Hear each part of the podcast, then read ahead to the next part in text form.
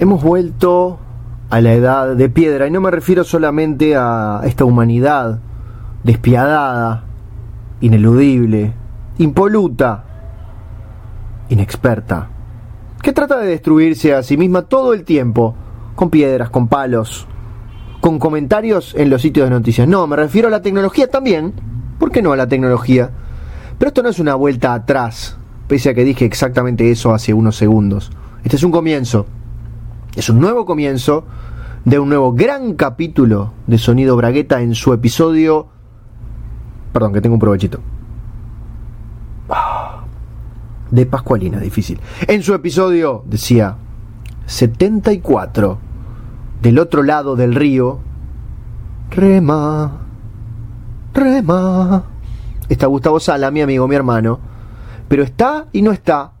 Está y no está. Parezco Guido Casca porque este episodio nuevamente apelará de punta a punta a los audios de WhatsApp. Episodio 74, audios de WhatsApp, sonido bragueta, en fin, que le voy a mandar este audio y que él me va a contestar con otro audio y así prácticamente haremos una conversación. ¿Te parece? ¿Estás de acuerdo, querido Gustavo? Enviar. Mi querido Nacho Alcuri, desde Montevideo, aquí Sala Gustavo Hernán, desde, en este caso, la provincia de Ramos Mejía, en Buenos Aires, República Argentina. Y me parece muy bien. Primero te digo que lo de Provechito de Pascualina me parece un gran nombre para un espectáculo infantil. Eh, y después, mm, no estoy de acuerdo con esto de retroceder tecnológicamente, ¿no?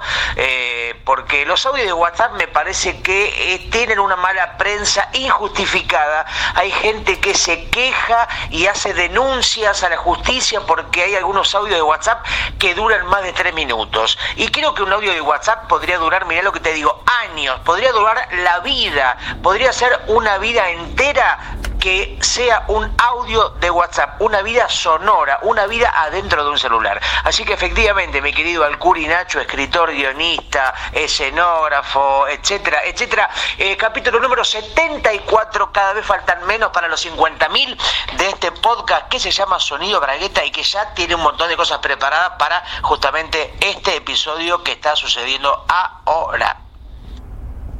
Muy bien, Gustavo, querido, y gente que nos escucha, para ambos es esta reflexión, esta reflexión no, esta apertura de abrir la cancha a conversaciones, a diferentes conversaciones de temas que atañen, que atonian, que atuñen a gente como vos, a gente como yo y a gente fea también, que tiene que ver con este esta cercanía.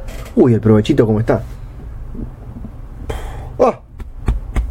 Te decía que tiene que ver con esta cercanía al fin de año y esa necesidad que tiene la humanidad de pasar raya, y no me refiero de manera subrepticia a ese astro que nos dejó, me refiero a hacer como un balance del año, cuando en realidad el otro día la vida continúa, el trabajo continúa, la malaria continúa, el COVID continúa.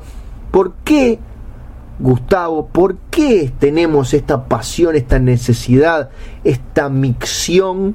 De cada 31 de diciembre, cada primero de enero, mirar para atrás, justamente que es eso terrible que dijimos que no hay que hacer, y evaluar. ¿Por, por qué si la vida no se detiene, si la vida no reinicia? Eh, uh, para. Uh, no sé qué tenía esta Pascualina, creo que tenía pólvora. En fin, volviendo a ese papel eh, importante, impostado, con el que te estaba hablando y con el que te estaba preguntando. La pregunta es muy sencilla, Gustavo me voy a acercar a los micrófonos para decirla de la mejor manera posible. La pregunta es, ¿por qué? Mientras Gustavo graba su audio, me llamaron por teléfono de una consultora para hacerme una encuesta. Le dije que no, siempre contesto las encuestas, pero no sabía si iba a durar mucho. Imagino que decís ese astro que nos dejó, te referís al eclipse, ese fenómeno que acaba de suceder, un fenómeno astrológico, cosmogónico, para mi gusto un poco corto, ¿no? Porque sucede cada 20.000 años y dura apenas dos minutos o o algo así, este, casi lo que dura un tema de los Ramones de los largos. Eh, lo que sí hay que decir que estamos en un momento donde muchas muertes de personas famosas están sucediendo, personas relevantes, este, para el que no lo sabe, y lamento informarlo en este mismo momento. Justamente ha fallecido Maradona, ¿no? Este hombre que venía jugando al fútbol y dando muestras de un talento, no solo en la Argentina, sino en muchos países como la isla de Capri, la isla de Pascua, la isla de Pascualina, como tu torta y demás. Y no solamente Maradona, acabamos de ver partir al más allá a Carlin Calvo, a Richard Corben, el genio de la historieta, el barrilete cósmico del dibujo, eh, a Kim Ki-duk, el cineasta coreano que tantas películas gloriosas nos regaló. Y yo digo, ¿por qué no decir la gente que está viva? ¿Por qué siempre la noticia es la gente que muere y no la gente que sigue viva y dando de sí. ¿Por qué no decir como noticia, por ejemplo, tapa de Clarín? Mike Tyson está vivo, Maru Botana sigue viva, Phil Collins está vivo y coleando. Yo porque prefiero ver la parte llena del féretro. Clic. Tienes razón, eh, creo que como humanidad nos hemos acostumbrado a las malas noticias, a los malos augurios, a los malos entendidos, a los chicos malos, que eran aquellos que hacían todo lo posible por robar el primer centavo de Rico Macpato, el tío Rico, tío Gilito, tío Patilludo, en fin, que todas las cosas tienen muchos nombres y muchas formas de ser llamadas. Tenés razón que se le da muy poco, muy poca pelota a la vida ¿Qué sponsor la muerte? Decía el corto Buscaglia citando a quien sabe qué escritor que también había muerto en un eh, largometraje llamado Hit. ¿Qué sponsor la muerte? ¿Qué poco sponsor la vida?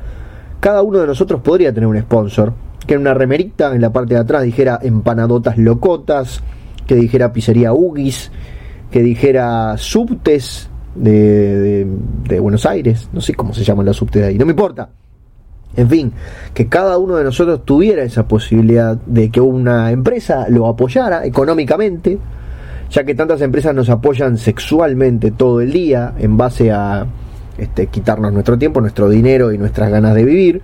¿Por qué no? Recibir que cada uno de nosotros se nos, se nos sea otorgado, concedido una empresa para que nos sponsore. Te puede tocar Disney o te puede tocar la panadería del barrio, y eso es suerte y verdad. En fin, me quedé con eso de la vida, pero me quedé con eso que decías del eclipse. Y digo, si cada miles de años, durante dos minutos, se apaga la luz un ratito, ¿qué diferencia tiene con comprar un dimmer para la luz del living o del comedor o del dormitorio y simplemente jugar a bajarlo, subirlo, bajarlo, subirlo.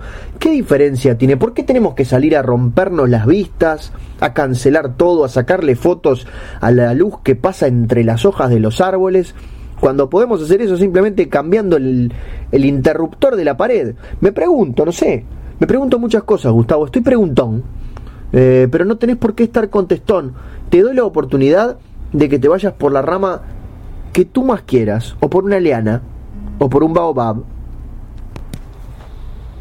me gusta la idea de que las personas nazcan y se les asignen un sponsor, ¿no? Eh, me gusta también que sea a suerte y verdad, como decís vos. Probablemente podrían instalar una especie de ruleta eh, donde el bebé o la bebita nazca y la gente del hospital que reciba esa nueva vida tire de la ruleta y a ver qué salió te toca el sponsor, como decís vos, Panadería El Minión Etrusco o de Disney Plus o Disney Plus, como dicen en Michigan. Eh, o quizá también podría haber una ruleta que defina lo que va a ser de tu vida. Tira la ruleta y salió, vas a ser un indigente que va a vivir toda su vida buscando cartón en los contenedores. O vas a ser un empresario millonario que va a explotar a miles de trabajadores. O algo intermedio, un indigente que explota otros dirigentes. Em, pero sí, yo supongo que esto de el eclipse, la diferencia que hay con un dimmer, con una cosa hogareña de cambiar la luz y que pestanee la lámpara, probablemente tenga que ver con la inmensidad del cosmos, con los fenómenos gigantescos donde la tecnología no tiene nada que hacer, ¿no? Viene un meteorito contra la Tierra y anda a cantarle a Instagram. Viene una invasión de platillos voladores asesinos y anda a cantarle a los filtros de WhatsApp, si es que existen. Así que me parece que se sigue todavía... Eh, el ser humano sorprendiendo ante los fenómenos gigantes que lo exceden, que lo abrazan, que lo incendian. Me parece que todavía seguimos siendo apenas unos pequeños oretes en el infinito universo. Es así, vos sabés que te escucho y es como estar escuchando a Carl Sagan, o Sagan, o Sagat, que era el de Street Fighter 2. Es aquello de que somos un puntito minúsculo en el espacio gigantesco, entonces, ¿para qué calentarte? Anda, anda mañana básicamente, y hacerle caca en el escritorio de tu jefe total. Cuando el jefe diga, pero ¿qué hace estúpido? Está despedido. ¿Y qué me importa? Si total, soy solo una partícula perdida en el medio del universo. Y ahí seguramente llamen a seguridad, te saquen del forro de la cartuchera, te manden para tu casa y llamen a todas las empresas de la ciudad para que ninguna te vuelva a dar trabajo. Perdón que estoy con alergia. Pero seguramente una te va a tener que apoyar igual. ¿Por qué? Porque seguimos con qué sponsor la vida nuestro programa de manutención de parte de las empresas a las personas. Y alguien podrá decir algún listillo, algún listillo, algún personaje de Marvel del universo cinematográfico, que son todos listillos, podrá decir, pero ¿cómo dice hombre? Si hay más personas que empresas. Y quizás sea verdad, no lo sé. No tengo la información delante de mí, no tengo el Excel, el excelente Excel, no lo tengo aquí, frente a mí, como para decir tiene razón o como para decir no tiene razón. Pero digo, si nos faltan empresas en la Tierra para mantener a los humanos, bueno, busquemos empresas en otros planetas, en otros mundos.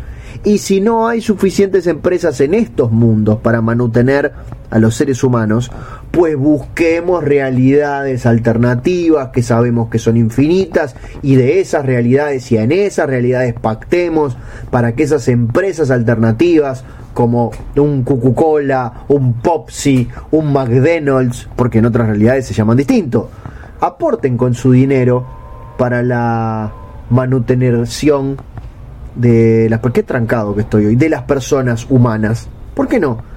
Y alguien dirá, en otra realidad, en otra dimensión, dirá, bueno, ¿y a nosotros qué? Y ustedes jódanse. La idea se nos ocurrió en esta dimensión, en esta realidad. Así que, boquita con llave, y a comprar el libro de los clasificados, a ver si tiene ofertas laborales el fin de semana. Lo que es nosotros, viviremos de sus empresas. Nacho, recién nombrabas a Marvel y vos sabés que justamente hace unos días mi querido amigo Pablo Conde, responsable de entre otras cosas el podcast que siempre recomendamos, Encerrados afuera, me prestó un libro que se llama eh, Marvel Colección 80 años, eh, editado en Argentina por Omnipress, Marvel 80 años, donde incluye una serie de capítulos donde presentan los orígenes de los personajes más emblemáticos de la compañía, de la Casa de las Ideas, como se le dice en Illinois.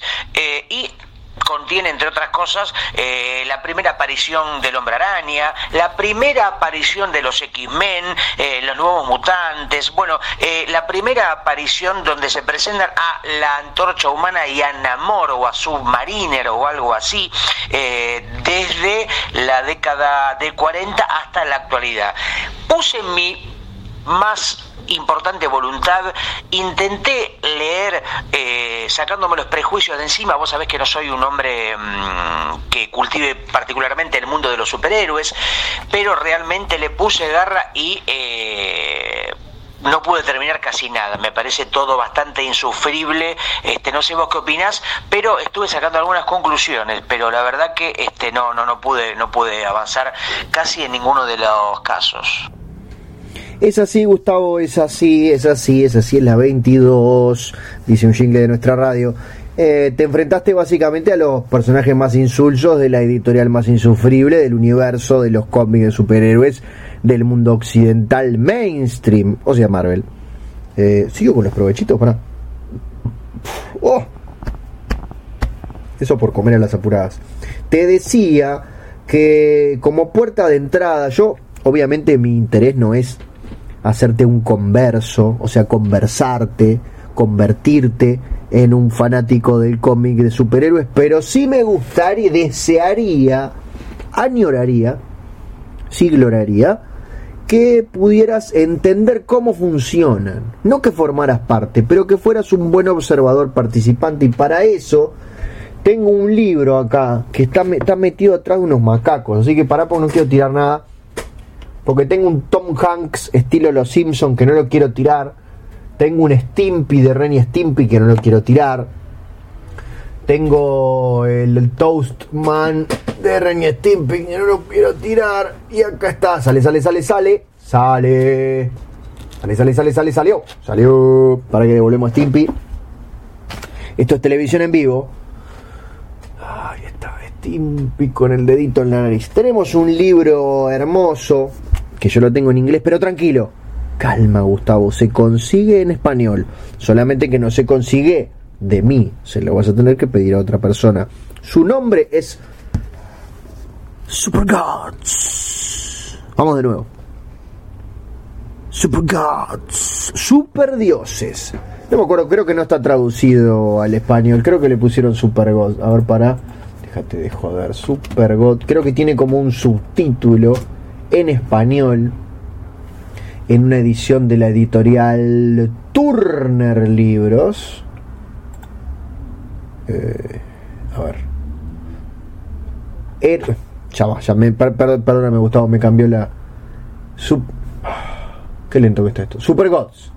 Héroes, mitos e historias del cómic. En este libro de letritas, Grant Morrison, también conocido como Dios, también conocido como el escocés maravilloso, el mejor guionista de la historia de el cómic occidental, moderno, mainstream, hace una, no una deconstrucción, sino una reconstrucción, una persecución, una, un análisis sobre la narrativa superheroica desde su nacimiento hasta nuestros días. Eh, ¿Para qué está acá? ¿Está, trucho? No, no puede ser. Ah, no, Google te deja ver algunas páginas. Pensé que era, había sido un gil por pagarlo. En fin, en este libro, ya te dejo, eh, ya te dejo, tranquilo que ya te dejo.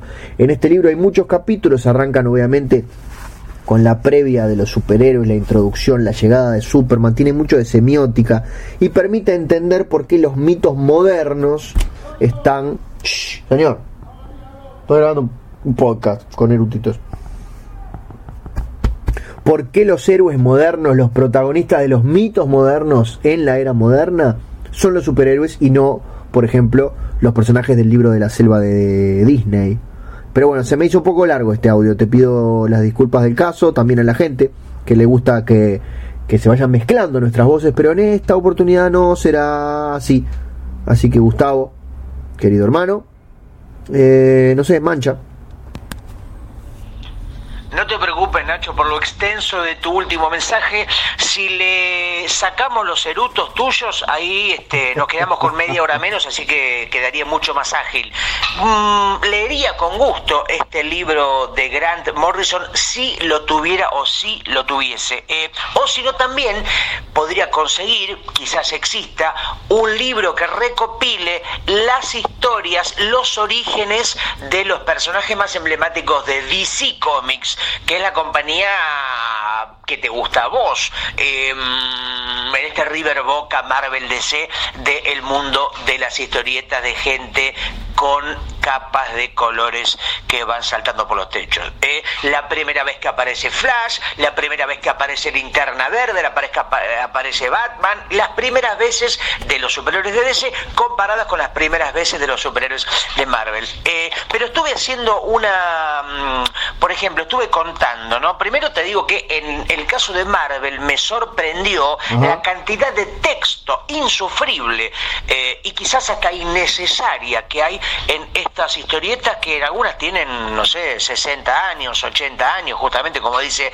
la tapa de este libro. Eh, muchísimo texto, como se dijo muchas veces, eh, que redunda con respecto a la imagen, que la imagen dice lo mismo que el texto y así, con lo que, una de las dos cosas, sobra o es una boludez. O probablemente quisieran que la lectura dure más tiempo, por lo tanto le metían más texto, eh, pero me sorprendió, digo, eh, algo que evidentemente estaba pensado para niños, eh, no sé, de 10 años, de 8 años, eh, que uno podría suponer que no serían grandes lectores, pero evidentemente eh, leían mucho texto a través de estas revistitas de historietas. Y me puse a contar, mira, por ejemplo, en la primera aparición de los Avengers, en Avengers 1 de 1963, conté y tiene 149 viñetas. La primera aparición, el capítulo de presentación de Avengers. Eh, ¿Sabes cuántas hay sin texto? Ninguna. Todas las 149 viñetas tienen texto, todas. Y me puse a contar cuántas viñetas tienen el capítulo 1 de Spider-Man, la presentación del personaje de Peter Parker cuando lo pica la araña, ¿no? Lo que muchas veces se contó en el cine y en otras plataformas. Tiene 74 viñetas y ¿sabes cuántas eh, no tienen texto? Una sola. Después todas tienen texto. Eh, así que eh, me parece curioso, no sé si un niño hoy se bancaría tanto texto en una historieta, pero no sé qué opina vos de esto y si esto que digo es cualquier pavada o tiene algo de verosimilitud. Mm, te lo voy a contestar, Gustavo. Creo que hay una posible explicación, posible explanation, que tiene que ver con cómo fueron creadas esas historietas además de que eran otras épocas, por supuesto, y no se confiaba tanto en el dibujo, por supuesto. Hay algo conocido como método Marvel, que seguramente lo nombramos alguna vez en este podcast, que consistía brevemente, Stan Lee escribía una carilla, pero la puta madre. Stan Lee escribía una carilla en máquina de escribir, contándole a Jack Kirby o a Steve Ditko o a los demás acerca de lo que tenía que pasar en 24, más o menos, 20, 24 páginas de historieta. Entonces decía, bueno, eh, Spider-Man va a la universidad y un tipo disfrazado de rinoceronte entra a la universidad, rompe las paredes, Spider-Man se tiene que esconder para cambiarse el traje porque era Peter Parker, derrota al tipo con traje rinoceronte y se queda con la chica. Bueno, hasta ahí. Una página en, en máquina de escribir. Se lo manda a Steve Ditko, dibujante de Spider-Man. Steve Ditko lo que hace es transforma esa página en, 20 páginas de dibujo. ¿Por qué hacía esto Stan Lee? Porque escribía como 8 títulos mensuales. Entonces, este, precisaba tiempo para escribir otras cosas. Entonces, Ditko planificaba, hacía como los storyboards, sus dibujos de todo el cómic y después eso le volvía a Stan Lee. Y Stan Lee lo que hacía era ponerle los, los diálogos. Pero creo que era tan la eh, de la forma que estaba creado. No era que Stan Lee le decía, acá pone un panel este, sin texto, acá pone una página entera sin texto. Entonces, como le volvía un montón de cuadritos, con gente que miraba, con gente que abría la boca, Stan Lee tenía la necesidad imperiosa de ponerle diálogos a todos, a todas las viñetas. Una a continuación de la otra, a continuación de la otra. Entonces, por eso nos fuimos acostumbrando eh, en esos primeros tiempos a que todas o prácticamente todas las viñetas tuvieran texto. Es una consecuencia del método Marvel de guion que mucha gente lo sigue usando, que depende de la relación que se tenga entre guionista y dibujante. Nosotros hemos sabido crear nuestro propio método, que no, no era ni el método Marvel ni el método DC, era el método parto de nalgas. Pero bueno, hay que acostumbrarse al leer esas primeras historias en que los bocaditos de texto van a abundar. Ahora, si vas a leer las primeras apariciones de Superman y de Batman, porque estas que vos decís son de los 60, las de Batman y Superman son de fines de los años 30, prepárate porque el dibujo era una cosa tan aberrante que solamente lo salva que eran, por supuesto, los superhéroes más importantes del mundo. Siguiendo tu lógica, se puede decir que mm, en las historietas de DC hay más fondos, hay más dibujos de edificios, hay más espacios sin texto, se leen más rápido que las historietas de Marvel Comics. Una parte sí, una parte no. No se lee más rápido porque obviamente son mucho más densas en el mejor de los sentidos y traen mejores historias, pero sí hay más fondos y hay pruebas que lo comprueban. Hay muestras que lo demuestran. Por ejemplo, ¿Dónde ocurren las aventuras de los Vengadores, del Doctor Extraño, de los Cuatro Fantásticos, todos los personajes de Marvel? En Manhattan. ¿Por qué? Porque ya sabes cómo es, hay edificios. Eh, ya fuiste. Perdón. Ya fuiste, ya lo conociste, ya viajaste por ahí, ya estuviste en el, en el subway. Sin embargo, ¿dónde ocurren las aventuras de DC? En Metrópolis, en Ciudad Gótica, en ciudades que brillan con su propia luz. ¿Por qué podés reconocer la arquitectura de Ciudad Gótica? ¿Por qué podés reconocer el edificio del diario El Planeta con su globo terráqueo de oro en el techo? Porque no había globitos que te lo taparan, Gustavo. Menjuntos, menjuntos, como un menjunje, hemos llegado a una conclusión eh, definitiva, última y correcta. ¿Por qué no? Es yo a Manhattan la tengo pero recorrida de pe a pa, la sé de memoria, te puedo nombrar cada esquina con los ojos cerrados. Y Metrópoli y Ciudad Gótica la tengo menos recorrida, menos vista, probablemente porque no existan en el mundo real. Aunque me imagino, Nacho, que los dibujantes de DC a la hora de generar esos grandes fondos con los edificios de Ciudad Gótica o Metrópoli habrán copiado edificios claves o clásicos de ciudades de Nueva York o de otros países y le cambian, no sé, los balcones, le hacen una boludez distinta, le cambian el afiche, este, en vez de votar a Bin Laden, votar a Alex Luthor y chao. O vos decís que van a inventar o van a contratar a un arquitecto para que les diseñe una ciudad entera que no se parezca a ninguna. Vos te reís hubo un arquitecto encargado de diseñar la nueva ciudad gótica después de la época de Tim Burton, cuando revolucionó con su gotiquismo, con su locurita, eh, con la película de Batman. Y de hecho hubo una... Para que te lo voy a googlear, no te vayas, quédate por ahí. Eh, Architect Gotham City, DC Comics. Eh, a ver. En fin, no lo voy a encontrar. Pero, pero me tenéis que creer. Entonces, lo que hicieron una historia. Esto, esto es muy interesante también. Me estoy poniendo un poco ñoño, pero bancámela. Vos viniste para este lado, puedes irte para donde quieras. Eh, hicieron una historia en la que un villano ponía bombas en determinados edificios. Esto, esto es genial, ¿eh? porque esto pasó. En determinados edificios de Gotham City, en el cómic.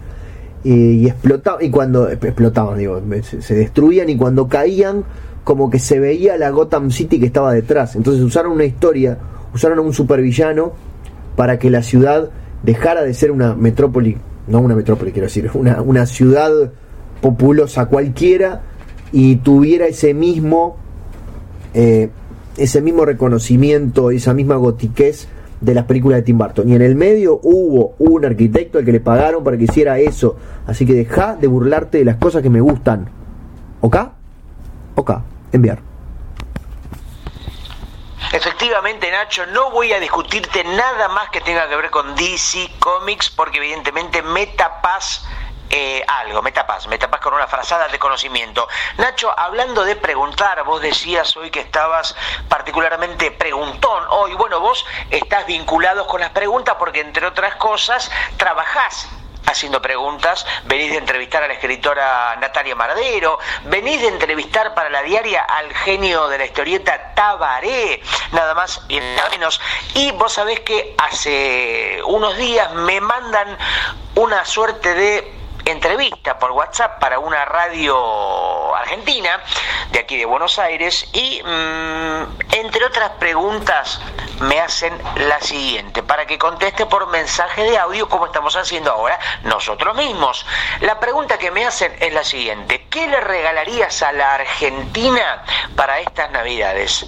Bueno, me descolocó porque realmente no supe que no supe qué contestar, estuve tres días pensando porque no sabía qué contestar, Nacho. Eh, enviando audio. Bueno, Gustavo, yo sinceramente tengo muchas ideas, muchas posibles ideas sobre qué le regalaría a Argentina para empezar una vacuna contra el coronavirus, pero no es mi intención meterme en naciones ajenas. Yo le puedo regalar muchas cosas a Uruguay. De hecho, día tras día le regalo mi arte, le regalo mi fuerza, le regalo un pedacito de mi vida, eh, le regalo todo a este Uruguay que, que me ha dado tantas alegrías desde el Mundialito del 80, el cuarto puesto en Sudáfrica y esos campeonatos de defensor que hace 27 años no se repiten. En fin, que no quiero meterme en asuntos ajenos, no quiero tener un conflicto diplomático por dar una opinión que no sea la mejor. Así que voy a tener que excusarme como un excusado, como un inodoro, como un water, como le decimos acá en Uruguay, y obligarte a que busques una respuesta más aceptable, más conveniente para esa pregunta. Gustavo, ¿qué le regalarías a la Argentina en estas fiestas? Enviar. Clic. Pero vos estás de acuerdo como entrevistador de hacer estas preguntas grandes, importantes, solemnes, como por ejemplo, eh, ¿para qué sirve Dios? ¿O qué es la música? ¿O qué es el amor? ¿O para qué estamos vivos? ¿O a dónde vamos cuando morimos? ¿No? ¿No es eso de alguna manera trasladarle una responsabilidad a la persona a la que estás entrevistando? ¿O dicho de otra manera, ponerla a trabajar gratis o a tener que contestar una respuesta brillante, porque generalmente son un poco decepcionantes, ¿no? Las preguntas que esperan o parecen esperar una gran respuesta a la altura de esa supuesta gran pregunta. Bueno, vos me decís eso y yo te retruco, vale cuatro.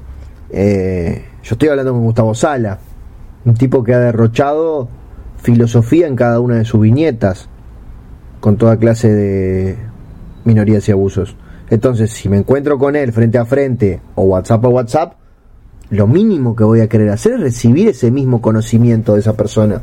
Se están aprovechando su, su minuto en el sol, su fin del eclipse o su eclipse total del corazón, que es ese momento en el que tienen contacto contigo. Yo porque... Oh, pero la mierda. Yo porque ya me acostumbré. Para mí ahora sos un ser humano normal, pero en otro momento fuiste un Adonis de Marvel. De Marvel, de mármol. mármol y Marvel, Marvel porque son igual de, duros los dos. En un momento para mí fuiste un semidios y te hubiera hecho esa clase de preguntas. ¿Cómo no? Sí, señor. Jo, jo, jo.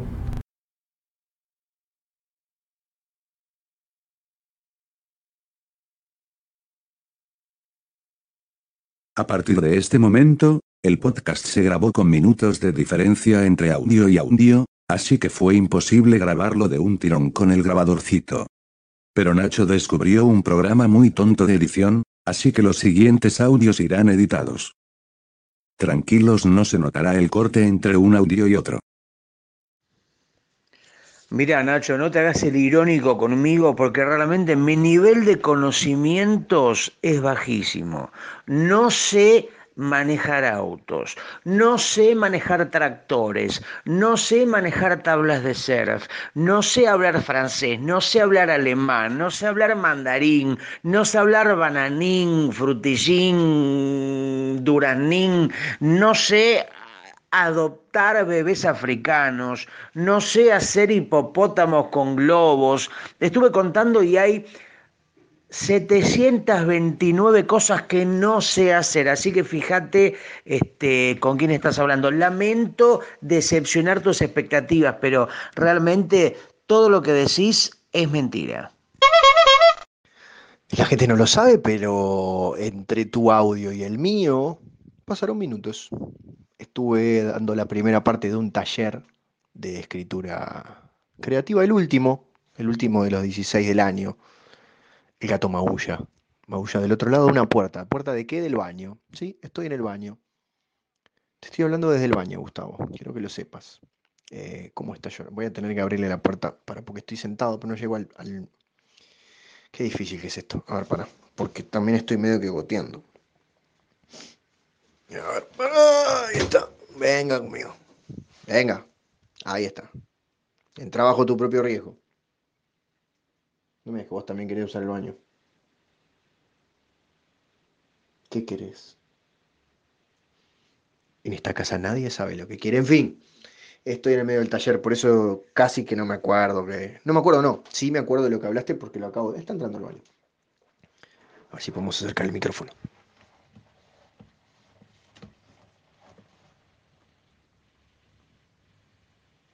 No, los gatos no hacen ruido cuando mean. En fin, eh, sabes un montón de cosas, Gustavo. Sabes ir a la plaza, abrir la puerta para ir a jugar. Sabes coser y bordar. Sabes menos dibujar, eh, especialmente la cara de Spinetta. Sabes un montón de cosas. Y yo me alegro de ser tu amigo. ¿Cuántas horas que comí esa pascualina? Eh, me alegro de ser tu amigo y me alegro de estar en esta... ¿Todo bien, doctor? Le estoy dando el gato. Me alegro de estar en esta comunicación pistolar contigo a través de audios de WhatsApp. Eh, le advierto a la gente que esto yo, la primera parte la armé de una manera, después otro voy a armar de otra, en fin, descuiden, todo va a salir bien. Para cuando ustedes lo escuchen, todo se va a escuchar muy bien. Gustavo, querido, tú que tanto sabes y que tanto haces, cual Ludovica Esquirru de El Conurbano, y sin dudar, ¿eh? Y sin pensar, como cuando te preguntaron qué le regalarías a la Argentina. ¿Cómo ves el mundo para 2021?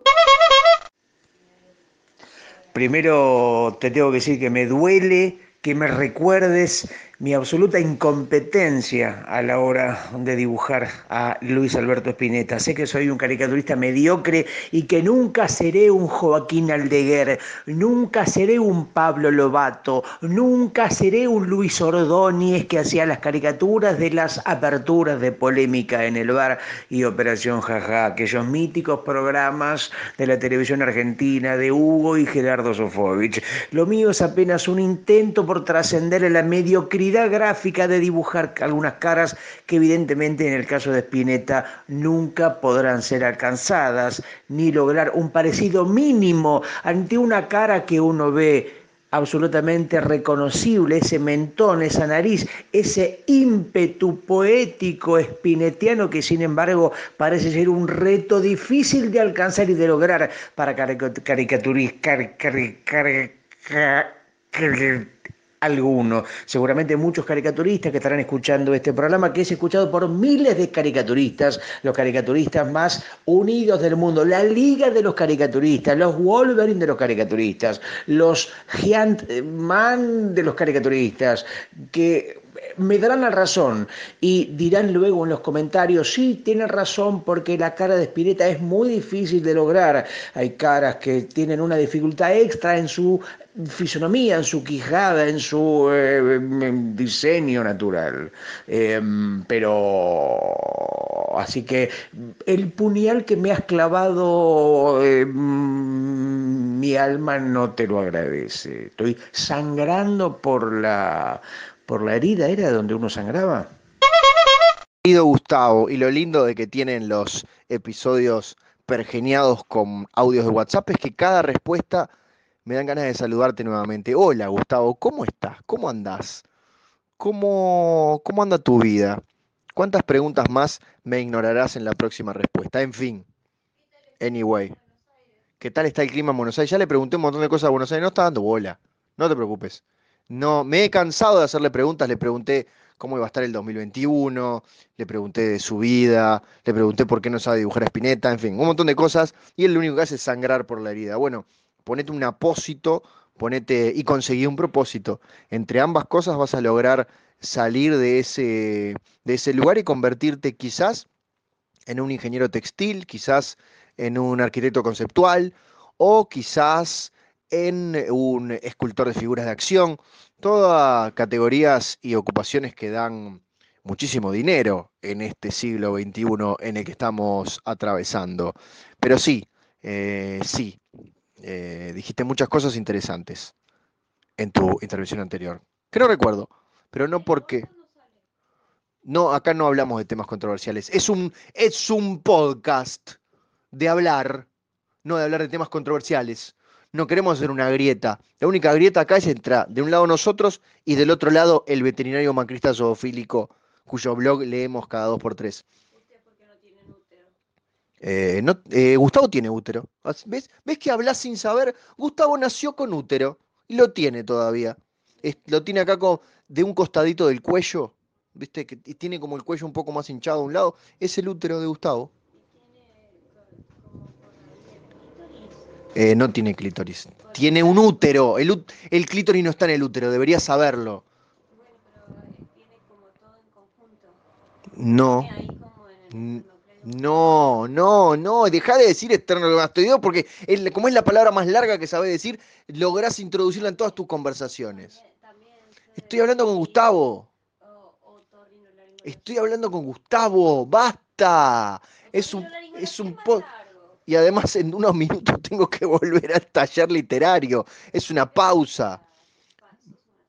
Vaya a ver sus series de televisión. Yo voy a seguir conversando con mi amigo Gustavo. ¿En qué estábamos? Ah, ¿Cómo andas, Gustavo?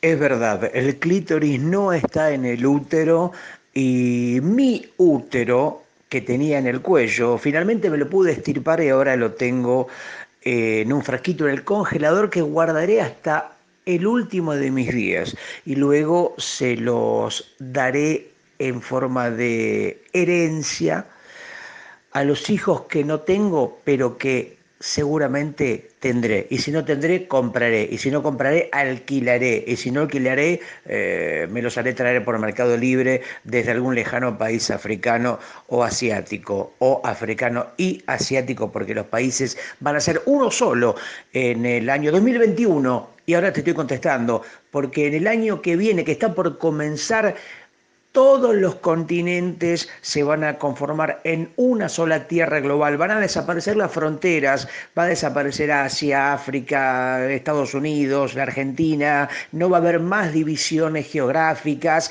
ni monedas, ni diferentes religiones, vamos a ser solo Pangea, un único planeta, una única raza, un único sexo, vamos a tener eh, una cultura de amor libre y de religión completamente poética en un abrazo fraternal. Así que ese es el año que nos espera. Em, por supuesto, el abolicionismo del capitalismo, eh, basta de dinero, de em, bienes personales, eh, tus muñecos funcos van a pertenecer a la humanidad entera, eh, tus colecciones de historietas de Batman y Superman van a pertenecer al planeta y a cualquiera que quiera poseerlos. Finalmente vamos a lograr que todo sea de todos. Así que esa es una buena noticia noticia para los espíritus libres, como quien te habla. Eh, Nacho, y por último te digo que dejes de hablar con amigos invisibles y empieces a hablar con gente real, de carne, eh, hueso, tripas, esófago y todas las porquerías que vienen adentro de las personas. Gustavo, es muy terrible lo que me estás diciendo. Yo no sé si quiero vivir en ese mundo, yo no sé si quiero vivir en un mundo Que estoy ronco, pero lo dejo todo en cada taller. No quiero vivir en un mundo en el que me van a sacar los funcos. Una cosa es que alimenten a la gente que no tiene hambre, sí, pero no me saquen los funcos. Eh, dicho esto, dijiste para el 2021, pero estamos todavía en 2020. Así que hasta que llegue esta desaparición de la propiedad privada de los medios de producción, de algo tenemos que vivir. Y yo te sugiero que que, bueno, eso quiero a la gente en realidad, que pase si quiere y que nos invite a un cafecito, que es básicamente una red de, ¿cómo decirlo? De micro, microbio, no, de micromiseria, no, de micropedigüeños, micro... En fin, uno entra haciendo un clic, tenemos el link por todos lados, en un link tree que junta los links de todos, en Instagram y en Twitter. Entras a cafecito y después si le mando 50 pesitos a Nacho y a Gustavo para que el día de Navidad, mientras todo el mundo come lechón, nosotros nos podamos tomar un café. Es una linda idea, es una idea simpática. Y solamente lo vamos a decir una o dos veces por episodio pero los episodios van a seguir siendo gratis, van a seguir siendo de dominio público y van a seguir estando en Spotify, Apple Podcast, Google Podcast, Evox, Mixcloud y, y en YouTube también. También en YouTube, ¿por qué no? Eh, ¿Por qué no decirlo? Mm, lo voy a decir. Estamos en YouTube también. Gustavo, eh, ¿sabéis que estamos en YouTube? ¿Y por qué se llama cafecito y no café? ¿Por qué el diminutivo? ¿O será que las cosas cuando están en diminutivo parecen más simpáticas, parecen más baratas, parecen más inocentes? Eh, quizás comerse una galletita sea más lindo y más amable que comerse una galleta. Eh, quizás este, que algo te salga unos pesitos parece que fuera menos que si te salieran unos pesos. Eh, quizás si tuvieras un cancerito, mm, parecería menos grave que si uno tuviera un cáncer así grueso, con mayúscula. ¿Y por qué se llama cafecito y no sanguchito? ¿Por qué cafecito y no alfajorcito o turroncito? Es una pregunta muy interesante que todavía no se recupera que no tengo tiempo de contestar, que no tengo ganas de contestar, pero que podemos contestar en un especial si se suman una cantidad eh, suficiente de cafecitos, porque eso nos permitirá poder dedicar más tiempo a Sonido Bragueta, servicio de compañía, tu podcast favorito. ¿Por qué cafecito y no croazancito, media lunita? Y porque es, es esa medida de económica relativamente barata, es salvo en Uruguay, que todo es caro, vas y te tomas ese cafecito en, un, en uno de los cafés históricos de la ciudad que te acobija desde hace años y gastás unos, unos pesitos justamente. No es un desembolso económico extremadamente extremo. De ahí la cafecitud de la donación. Son microdonaciones, aunque recordemos, y lo han hecho, las personas pueden donar múltiples cafecitos de una sola vez. Ah, veo eso que decís, Nacho, de especiales, de contenido exclusivo y en un punto te digo que me parece un poco violento, ¿no? Estos podcasts que eh, generan su contenido gratuito, como nosotros, como la mayoría, te diría, ¿no? Que uno los escucha a través de Evox, a través de Mixcloud, de Spotify o de otro tipo de plataformas que albergan estos podcasts, estas píldoras sonoras de contenidos varios. Eh, donde digo, ves que están los podcasts ahí disponibles y cada tanto hay uno con un candadito azul que habla de una prisión, un contenido exclusivo solamente para el que paga un Patreon, un café, un lo que sea, ¿no? No sé si me, me, simpatizaría mucho caer en esta metodología, porque como digo, me parece un poco violento cuando nosotros asumimos, Nacho, esta mm, dinámica de, entre comillas, regalar este contenido que ya lleva 74 envíos. Ya se me terminaron los eructos de Pascualina. Em, no me entendiste, Gustavo lo que le digo a la gente, a ti no, porque a ti no te importa el dinero, pero a mí sí porque vivo en una sociedad capitalista como la uruguaya. Lo que le digo a la gente es que cuanto más cafés CES lleguen, más tiempo le vamos a poder dedicar a hacer más episodios, pero todos totalmente gratuitos, todos sin candados, sin banderas, eh, sintonizador, sin ton ni son sin Teplast, sin Pen, que era el brazo político de el IRA, sintetizador, sin Connery, que se murió. Sí. Sí. Sí.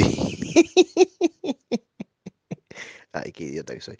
Eh, sin, sin candadito, sin nada. Pero vamos a poder dejar nuestros otros empleos, vamos a poder dejar la fábrica. Yo voy a poder dejar la embajada uruguaya en Rumania y vamos a tener más tiempo para hacer episodios. ¿Entendés la diferencia? ¿Entendés que no es tan así? El mundo no gira a tus pies porque te marearías un montón.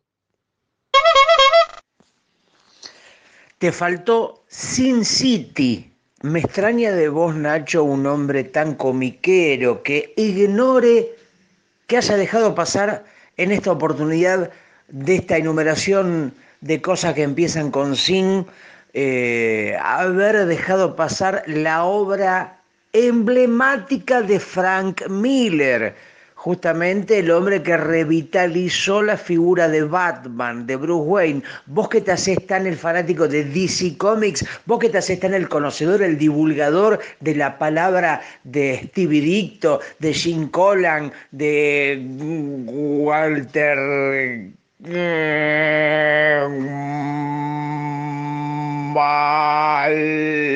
Malkovich, el hijo de John Malkovich, me parece que fue una eh, importante falta de respeto hacia la figura de el murciélago, del encapotado, de la sin huesos, como le dicen en eh, Ramos Mejía a Batman, que se lo ve por la provincia de Buenos Aires cada vez más seguido en busca de cocaína, porque en Ciudad Gótica hay faltante de cocaína y vos sabés como conocedor de DC Comics que eh, Bruce Wayne es un hombre que aspira a cocaína permanentemente. Si vos te fijás en las películas, si haces un primerísimo plano a su nariz, vas a ver que le cae un polvillo blanco, que no es otra cosa que la sustancia conocida popularmente como mercachifle o cocaína o polvo blanco o ala de ángel o galletita estruendosa o esófago molido. Bueno, los cocainómanos a veces para no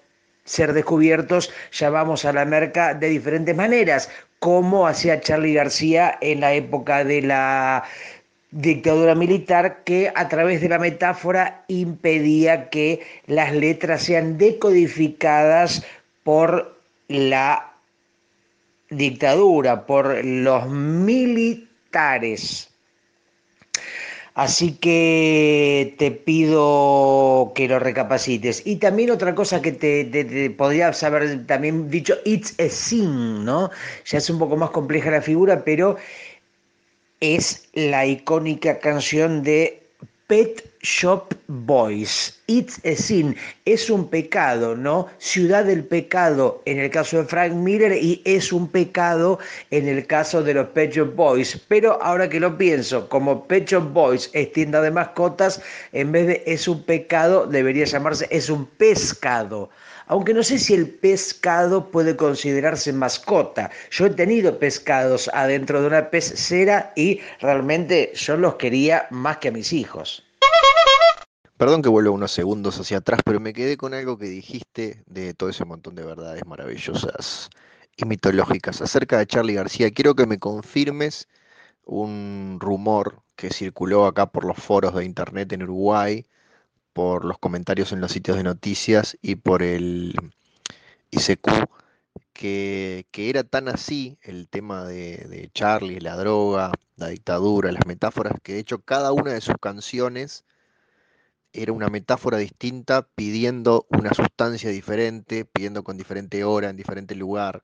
O sea, demoliendo teles, cuando la decodificás, estaba pidiendo 15 gramos de eh, en determinado hotel en el que él estaba parando tal día, en la hora de la noche, que se iban a encontrar en tal esquina. O sea, cada uno de los versos era una clave como las del acertijo de Batman, justamente para volver a Bruce Wayne y su adicción a la... Eh, cada canción de Charlie García es básicamente un pedido a su dealer en un día distinto, en un hotel distinto, en una localidad distinta y una sustancia distinta también, porque él no solamente probó sino que también este, y otras más. O sea, se, la daba, hablando pronto y mal. Eh, ¿Me podés confirmar esa información, Gustavo, Daniel, Arnaldo, Fernando, Saúl, Rubén, Oscar, Sala? Efectivamente, en cada una de sus canciones, García no hace otra cosa que pedir cosas como si fuera un delivery musical, un delivery literario, ¿no? Para que luego, eh, al ser escuchada la canción, quien tenga que hacer ese envío sepa decodificar el pedido y le lleve lo que García quiere a su domicilio respectivo. Por ejemplo, en el famoso tema No voy en tren, voy en avión, él pide cuatro grandes de mozzarella. En el tema Promesas en el bidet pide 40 kilos de dulce de leche, eh, pide tres ponis eh, con sida y 200 gramos de berenjena en escabeche. Y en el tema eh,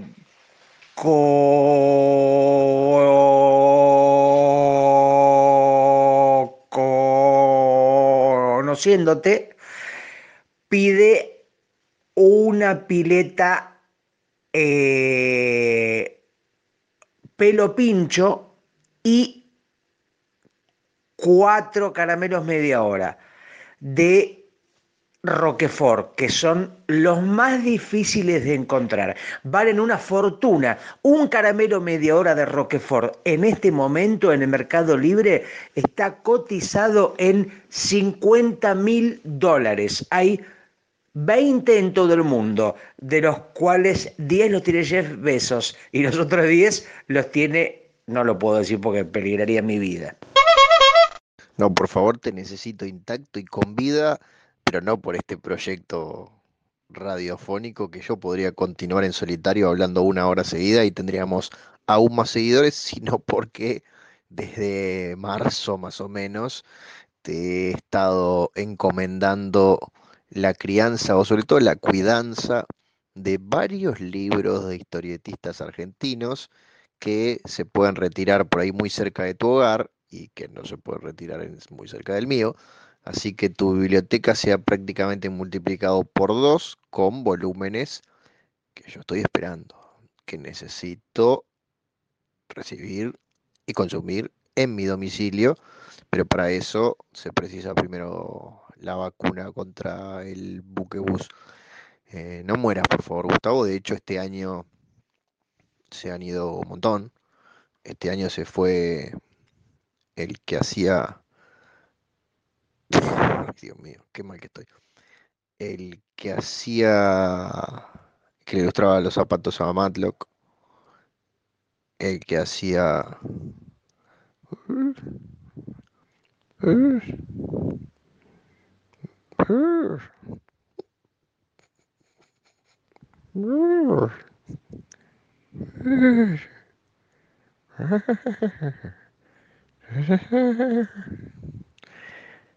Dios mío, qué mal que me está haciendo trabajar tantas horas por día. Espero que sepas entenderme, Gustavo. Y espero que el público sepa entenderme también. Ninguno de los dos debe morir este año. 2021 sí. 2021 podemos palmar los dos.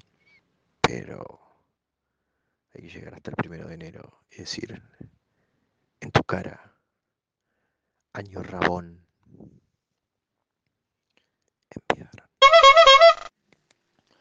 me gusta, Nacho, escucharte así de esta manera tan desvergonzada, eh, este Nacho arruinado, envejecido, eh, doblado como un anciano en un cuerpo relativamente joven. Un Nacho castigado por mm, trabajos mal pagos, eh, un Nacho ignorado por la sociedad uruguaya que lo contiene pero que lo desprecia, un Nacho que seguramente dentro de 50 o 60 años tendrá una pequeñísima mm, estatua con los peores materiales posibles en una zona oscura del Parque Rodó, diciendo, alguna vez vivió un escritor que se parecía algo a esta caripela. Eh, pero hoy sos, Nacho, el verdadero Alcuri. Está saliendo el Alcuri mm, decrépito, el Alcuri Sirica Frank Miller, y otra vez vuelve a aparecer el hombre responsable del renacimiento del encapotado cabeza.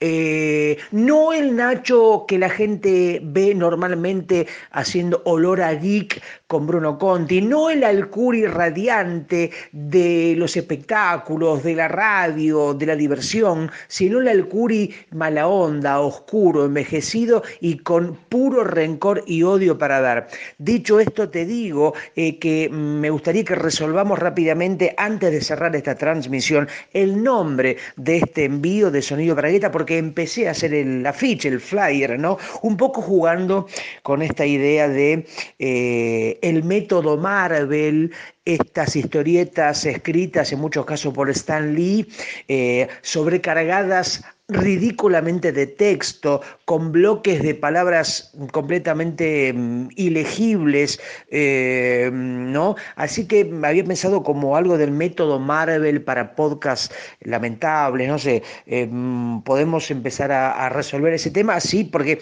prácticamente tengo resuelto el flyer, pero dejé un, lugar para el espacio, para el, para el título, quiero decir.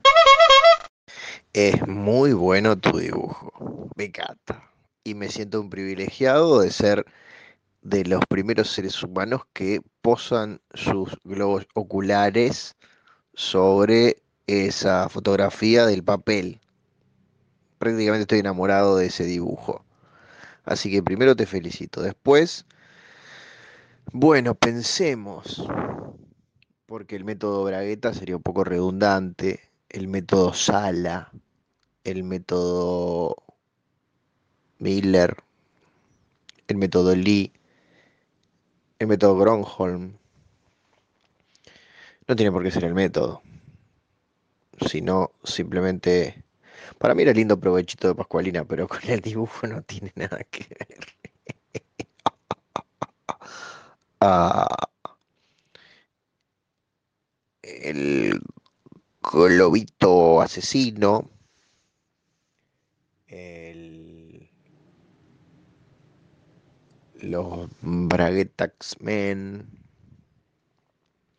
la patrulla B larga. O SB larga, el, el, el método, el método 2020 son muchas las posibilidades, es difícil elegir. Es muy bueno el dibujo y merece tener un título a la altura de las circunstancias. El método, el metódico. Dos métodos contra río. Métodos trampas y dos armas humeantes. Tres métodos y un bebé. Ese es bueno. Método mortal. La Academia de Métodos mi querido método, duro de metodear, método de matar, duro método matar, método el extraterrestre, el método desnudo.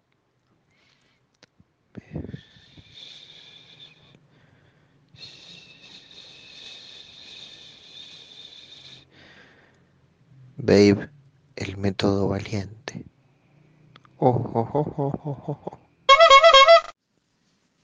Nacho, noto como si te estuvieras durmiendo de a poco. Evidentemente es tarde, ¿no? Se nos hizo un poco extenso porque fuimos parando entre mensaje y mensaje. Fuiste a darte uno de tus cursos.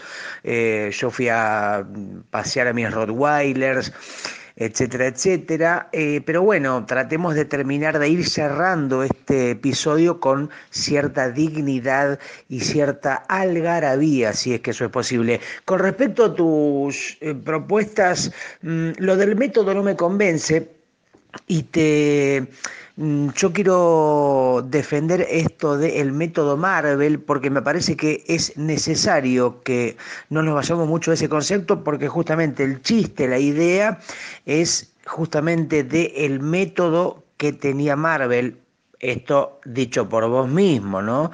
Eh, de eh, escribir o de eh, generar las historietas entre Stan Lee, Jack Kirby y todos sus esclavos.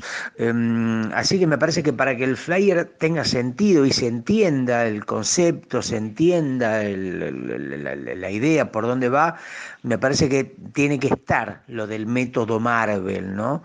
Porque hay referencias permanentemente con esa situación. Así que el tema es que método Marvel para algo, el método Marvel para podcast, eh, es un poco pobre, pero eso sería como un poco el concepto, ¿no? Así que me parece que tendría que ir no alejarnos mucho de ahí. Bueno, podría ser el método Marvel así solito, pero estás buscando algo más. Y el método Marvel para podcasts, en plural, para vos es, un poco básico, pero creo que es la mejor. El, el método Marvel para. Siempre termino en el método Marvel para podcasts. Así que creo que no tenés más remedio que ponerle ese nombre. Si estuvieres de acuerdo, si estuvieres de acuerdo, este sería mi... No, porque todavía van a pensar, estoy jodiendo, todavía van a pensar que me estoy burlando del lenguaje inclusivo cuando este, cada uno haga de su trasero el pene que prefiera. Si prefirieras el método Marvel para podcast o lo decidís tú, esta sería mi última participación. Este sería mi cierre dorado, mi lluvia final, mi cierre final. Mi lluvia, no, mejor no. Eh, así que de mi parte no tengo más que palabras de agradecimiento hacia ti, hacia Walter White, hacia Batman, hacia Reptilio. En realidad estoy simplemente nombrando los muñequitos que se ven desde el sillón hacia Usagi Yojimbo, hacia el fantasma de los cazafantasmas, pero no pegajoso, sino el del logo, en fin, tengo muchísima gente para agradecer, pero especialmente a ti, Gustavo, por haberme acompañado durante estas últimas 48 horas, desde que empezamos a grabar. Si estás de acuerdo con el nombre, o si lo quieres elegir tú en solitario, esta fue mi última participación de hoy. Y les mando un beso de hoy y espero tu despedida. Si no, y si no la seguimos, papá. Bueno, Nacho, mira, em, tiene que ser evidentemente lo de método Marvel para podcast, pero eh, le falta una palabra final, ¿no? Me parece que mm, se cae método Marvel para podcast, pero para podcast qué? Para podcast efímeros, para podcast chotos, para podcast em, algo, para podcast, no sé, ahí mm, déjame pensar una palabra, te pido tu autorización y si me la aprobás mañana, mañana será otro día, y definimos y le damos para que tenga. Así que mm, te veo prácticamente o te siento, te huelo, te percibo más dormido que despierto, más cerca del arpa que de la guitarra, más adentro de la cama que de otro lugar de la casa o de la vida. Así que te mando, Nacho, un abrazo lleno de COVID, lleno de Campari y lleno de Daikiri de Durazno. Eh, así que em, este final anunciado es para toda la gente que nos está escuchando. Acá se termina el episodio número 74 de Sonido Bragueta, este podcast rioplatense que une dos corazones, dos miradas, dos espíritus, Buenos Aires, Argentina, Montevideo, Uruguay. Eh, en este éxito podcasteril que ya lleva varios años al tope de los rankings de Spotify. Así que, bueno, esto fue dirigido por Martínez José, las pelucas fueron de Noralí, la música de Ennio Morricone, los storyboards de Horacio Baltuna y los bigotes postizos de Jean-Michel Jarre. Nacho, gracias por todo eh, y nos veremos Dios mediante, si Dios quiere, en otro momento. Chau, chau.